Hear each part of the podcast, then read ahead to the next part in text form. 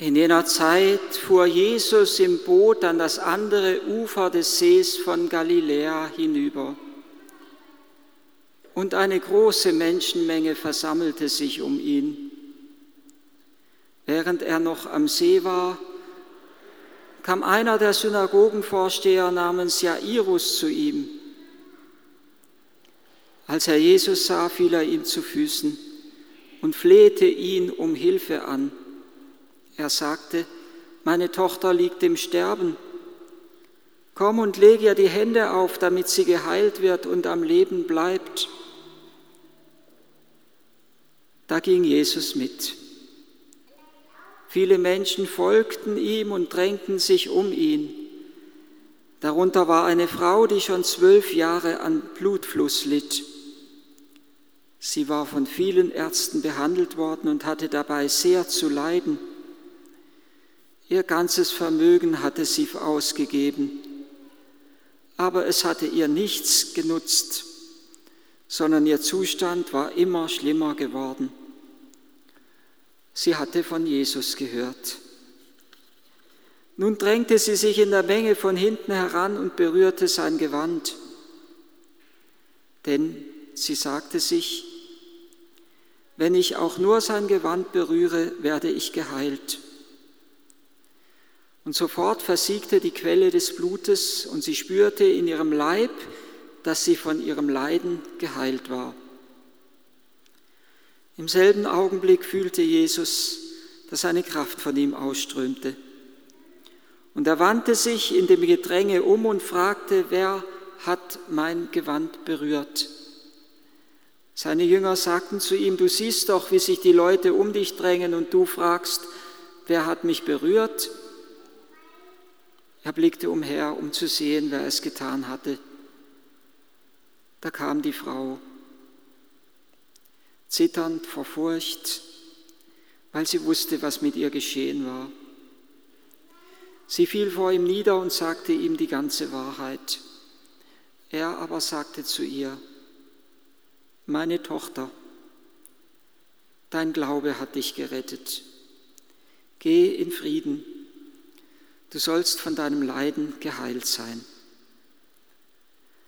Während Jesus noch redete, kamen Leute, die zum Haus des Synagogenvorstehers gehörten und sagten zu Jairus, deine Tochter ist gestorben. Warum bemühst du den Meister noch länger? Jesus, der diese Worte gehört hatte, sagte zu dem Synagogenvorsteher, fürchte dich nicht, glaube nur. Er ließ keinen mitkommen, außer Petrus, Jakobus und Johannes, den Bruder des, Johannes, des Jakobus. Sie gingen zum Haus des Synagogenvorstehers. Als Jesus den Tumult sah und wie sie heftig weinten und klagten, trat er ein und sagte zu ihnen, warum schreit und weint ihr? Das Kind ist nicht gestorben, es schläft nur.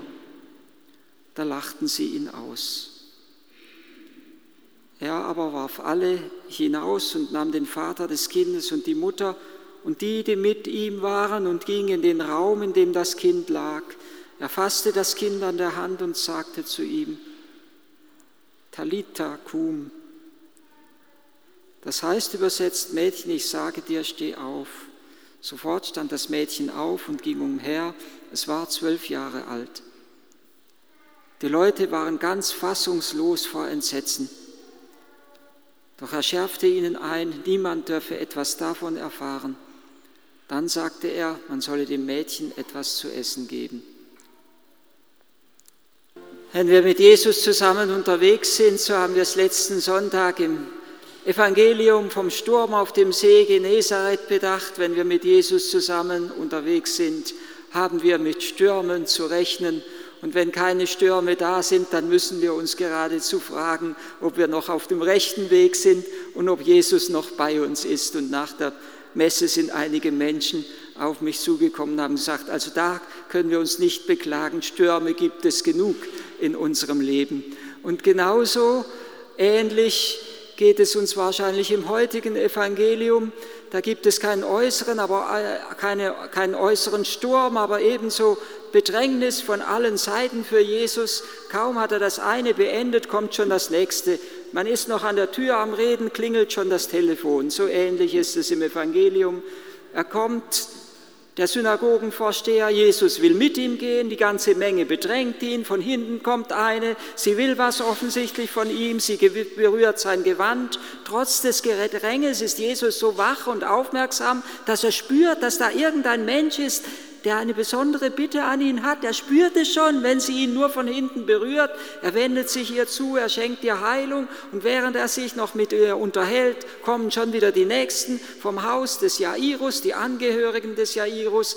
Lass ihn in Ruhe, eh alles zu spät, deine Tochter ist schon gestorben. Jesus verwendet die ganze Kraft, er geht dorthin, er will trösten, er will Beistand leisten, er will seine ganze Kraft in diese Begegnung wieder neu hineinlegen. Und was tun die Menschen? Sie lachen ihn aus.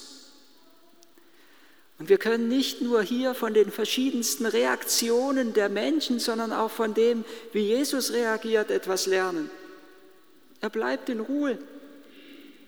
Er hat ganz klar das Ziel vor Augen und er lässt sich nicht abhalten von den anderen. Fürchte dich nicht, sagt er zu Jairus, glaube nur. Ganz ähnlich, wie er zu den Jüngern nach dem Seesturm im Boot gesagt hat, Warum habt ihr solche Furcht? Habt ihr keinen Glauben? Der Glaube widerspricht der Furcht. Wer glaubt, so heißt es ein Wort, ich weiß nicht mehr von wem, ob es von Johannes dem 23. oder Johannes Paul dem 2. ist oder vielleicht gar von verschiedenen Heiligen, die gesagt haben, wer glaubt, der zittert nicht. Ja, die Märtyrer haben es uns vorgelebt. Sie hatten keine Furcht, nicht einmal in der Stunde des Todes hatten sie Furcht. Von der kleinen heiligen Agatha oder Agnes ist es berichtet, in jungen Jahren, wie sie das Martyrium erlitten, wie sie in aller Entschiedenheit für Jesus in den Tod geht. Und der, der ihr das Martyrium zufügen muss, der beginnt zu zittern vor Furcht. Wer glaubt, zittert nicht, fürchte dich nicht, glaube nur. Und dann tut Jesus etwas, was wir leicht überlesen bei den großen Ereignissen der Toten, der Erweckung und der, und der Heilung der blutflüssigen Frau. Als er dorthin kommt und sie ihn auslachen, da wirft er all die heraus aus dem Haus, die lachen über ihn. Er kann sie nicht brauchen. Er braucht nicht die, die nur kommen und gaffen. Er braucht nicht die, die über ihn lästern. Er braucht nicht die, die über ihn lachen. Es ist fast so, als würde er den Raum reinigen und bereiten, dass er etwas wirken kann, dass nichts Störendes da hineinkommt in das Wunder, das er wirken möchte. Wen nimmt er mit? Den Vater und die Mutter und die drei Jünger. Er nimmt die mit, die wieder alle Hoffnung hoffen. Es gibt ja offensichtlich keine Hoffnung mehr das Kind ist gestorben. Aber als Mutter, als Vater, da geht die Hoffnung nicht unter, wenn Jesus eine Verheißung gibt. Er nimmt die mit, die glauben und hoffen und lieben. Das ist der Raum, in dem der äußere Raum, in den hinein Jesus sein Wunder wirken kann und sein machtvolles Wort zu dem Kind sprechen kann. Und es ist eine tiefe, tiefe, tiefe Glaubenshaltung, die der Synagogenvorsteher Jairus hat. Man muss sich vorstellen, ist der Synagogenvorsteher, er ist so ein Chef, so eine Art Chef in der Synagoge. Er sorgt für das Recht und die Gerechtigkeit. Er kennt das Gesetz, er kennt die Gebote. Und ich würde sogar sagen, dieses, diesen Sinn für Gerechtigkeit und für Wahrheit war für ihn eine Bereitung zu Jesus zu finden. Aber er fällt vor Jesus nieder. Er spürt, das Gesetz allein reicht nicht aus, um gerettet zu werden. Und dass er vor Jesus niederfällt, ist ein Ausdruck dafür, dass sich das Gesetz und die Gerechtigkeit beugt vor der Gnade das Gesetz und Gerechtigkeit sagen, wir können Bereitung sein für den Menschen, zu Gott zu finden, aber retten alleine, können wir ihn nicht. Das Gesetz, so sagt es Paulus, verurteilt den Menschen, aber Jesus spricht den Menschen frei. Es ist eine rettende Tat, die Jesus wirkt. Und der Synagogenvorsteher hatte ihn darum gebeten, leg doch meiner Tochter die Hände auf, damit sie geheilt wird und am Leben bleibt, wörtlich übersetzt, damit sie gerettet wird und lebt. Und genau das ist es, was auch die Frau, die an Blutfluss litt, erlebt hat. Die Quelle des Blutes versiegt, die sie letztendlich total entkräftet hätte. Irgendwann, wenn immer mehr Blut von uns wegläuft, dann stirbt der Mensch. Auch sie war dem Tod ausgeliefert. Die Quelle des Blutes versiegt, aber nicht nur das, die Symptome hören auf, sondern auch sie wird zu innerst geheilt. Sie soll als eine Geheilte durch die Welt gehen. Die Quelle des Blutes versiegt, die sie immer schwächer gemacht hätte. Und zugleich spürt Jesus in dem Moment, wo die Frau Jesus berührt, spürt er, dass eine Kraft von ihm ausgeht. Jesus wird schwach und der Mensch wird stark. Er, der reich war, wie wir es in der Lesung gehört haben, wurde um unseretwegen arm, um uns durch seine Armut reich zu machen. Er wurde arm, damit wir reich werden. Er wurde schwach, damit wir stark werden. Er wurde verwundet, damit wir heil werden.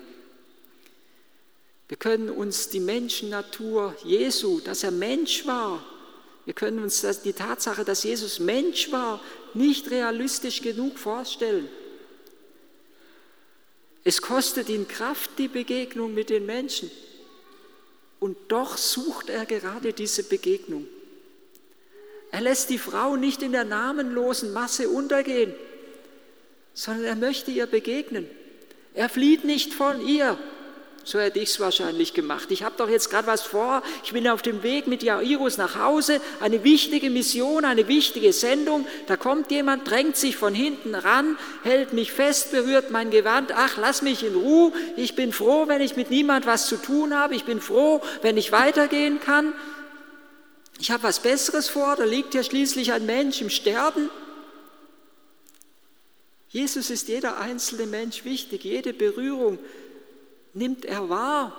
Auch wenn wir im Gebet ihn berühren, er nimmt es wahr, immer noch nimmt er es wahr im Himmel. Und er fragt nach diesem Menschen, wer hat mich berührt? Er flieht nicht vor der Begegnung, ganz im Gegenteil, er sucht die Begegnung. Und dann ereignet sich etwas Wunderbares. Die Frau erfährt nicht nur, sie hat es ja schon erfahren, äußere Heilung, Sie erfährt jetzt innere, die Gnade der inneren Erneuerung. Sie sagt Jesus die ganze Wahrheit. Sie kommt zunächst zitternd vor Furcht, weil sie wusste, was mit ihr geschehen ist. Das ist jene Furcht, die der Sünder hat, wenn er dem Vollkommenen, dem Heiligen begegnet und in dieser Begegnung ihm schlagartig bewusst wird, ich bin ein Sünder, ähnlich wie Petrus, Herr, geh weg von mir, ich bin ein sündiger Mensch, Zwei Welten durchdringen sich, die eigentlich gar nicht zueinander passen. Es ist, als würde, ja, ich stelle es mir so vor, als würde ein elektrischer Strom durch sie hindurchgehen, der tief in ihrem Herzen etwas verwandelt. Aber zugleich weiß sie in dieser Begegnung, sie ist angenommen und sie ist geliebt. Nur wenn der Mensch sich geliebt weiß,